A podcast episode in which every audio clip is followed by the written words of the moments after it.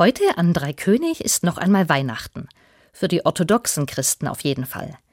Der Evangelist Matthäus erzählt es so. Drei Astronomen aus dem Orient sind einem Stern gefolgt, der über dem Stall von Bethlehem stehen bleibt, dort, wo Jesus geboren wurde. Was es mit diesem Stern von damals auf sich hat, darüber spreche ich heute mit Hartmut Rosa. Der ist im Hauptberuf Professor für Soziologie in Jena und ist weltweit unterwegs und gefragt.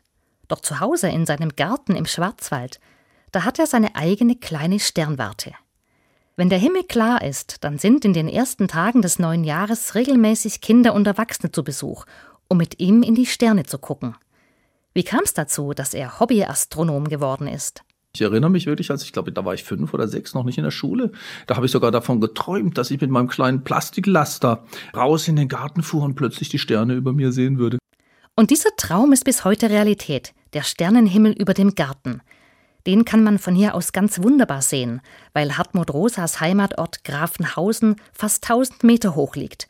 Und nachts ist es da wirklich richtig dunkel. Und irgendwie hatte ich schon seit frühester Zeit an dieses Gefühl, dass es da eine Verbindung gibt zwischen mir und den Sternen. Und deshalb wollte ich da wissen, was da eigentlich leuchtet und wie es aussieht. Und so sind die Teleskope immer größer geworden. Und er kommt noch immer ins Schwärmen. In die Sterne zu gucken, ist fast so interessant wie irgendwie ein, ein Märchenbuch zu lesen, weil eben diese Weiten und diese Größenverhältnisse und die Prozesse, die da draußen sind, so unvorstellbar sind. Ich habe bisher immer nur mit bloßem Auge in den Sternenhimmel geguckt. Warum ist es Hartmut Rosa wichtig, Menschen etwas von dem zu zeigen, was er gesehen hat?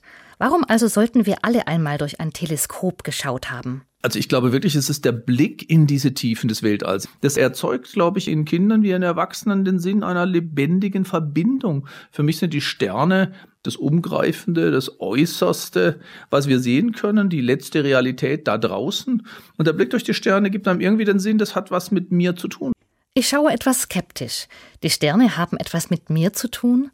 Hartmut Rosa weiß natürlich, dass ich an Horoskope denke und bestätigt gleich, dass ja auch die Astrologie davon lebt, ja von dieser Vorstellung, dass die Bewegung der Sterne irgendwas mit meiner Seele zu tun haben.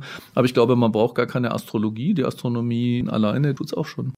Ich spüre die Freude, wenn Hartmut Rosa von dem erzählt, was er durchs Teleskop in seinem Garten im Schwarzwald sieht.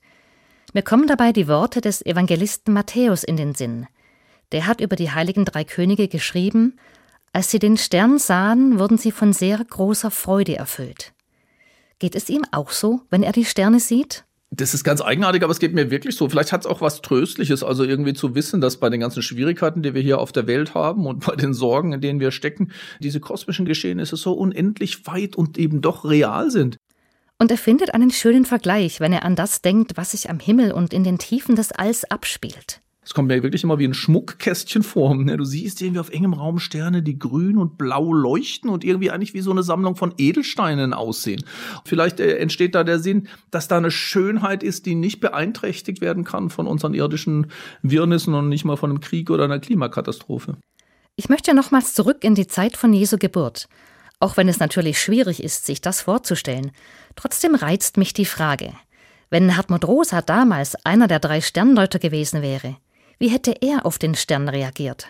Ich hätte das vielleicht als Zeichen interpretiert, dass da was passiert, was wichtig ist. Aber eben in diesem Sinne, dass diese äußere Erscheinung vermutlich etwas mit meiner Seele zu tun hat. Ich glaube, das hätte ich jedenfalls damals gedacht. ja, äh, ziemlich sicher. Das geht mich existenziell etwas an. Der Stern weist auf Jesus hin, und dieses Kind im Stall wird also jemand sein, der unsere Seelen bewegt und die Welt verändert. So verstehe ich Hartmut Rosa. Bis heute kann man den Stern von Bethlehem naturwissenschaftlich nicht klar deuten. Das ist für Rosa aber nicht entscheidend. Also aus meiner Sicht geht es eindeutig um eine Symbolik. Was man da in dieser biblischen Geschichte auch schön sieht, ist sozusagen die Mutter-Vater-Kind-Situation in der Krippe, im Stall, im ganz Kleinen. Also das Innerste, was auch unser innerstes Wesen berührt, die Geburt Christi. Die Idee ist jetzt, dass da auch am Himmel eine Reaktion sein muss. Für Hartmut Rosa bleibt sein Schwarzwälder Himmel etwas, das zu seinem Jahreslauf gehört und seinen Blick aufs Leben prägt. Mir geht's tatsächlich so, dass wenn ich diese Objekte schweigend ihre Bahn ziehen sehe und dann vielleicht fällt lautlos eine Sternschnuppe, dann bekräftigt es in mir diesen Sinn, dass ich da verbunden bin mit dem Universum. Das ist ein Sinn, wie er auch in der Religion entstehen kann. Und Hartmut Rosa erklärt mir am Ende an einem Beispiel, wie er das genau meint.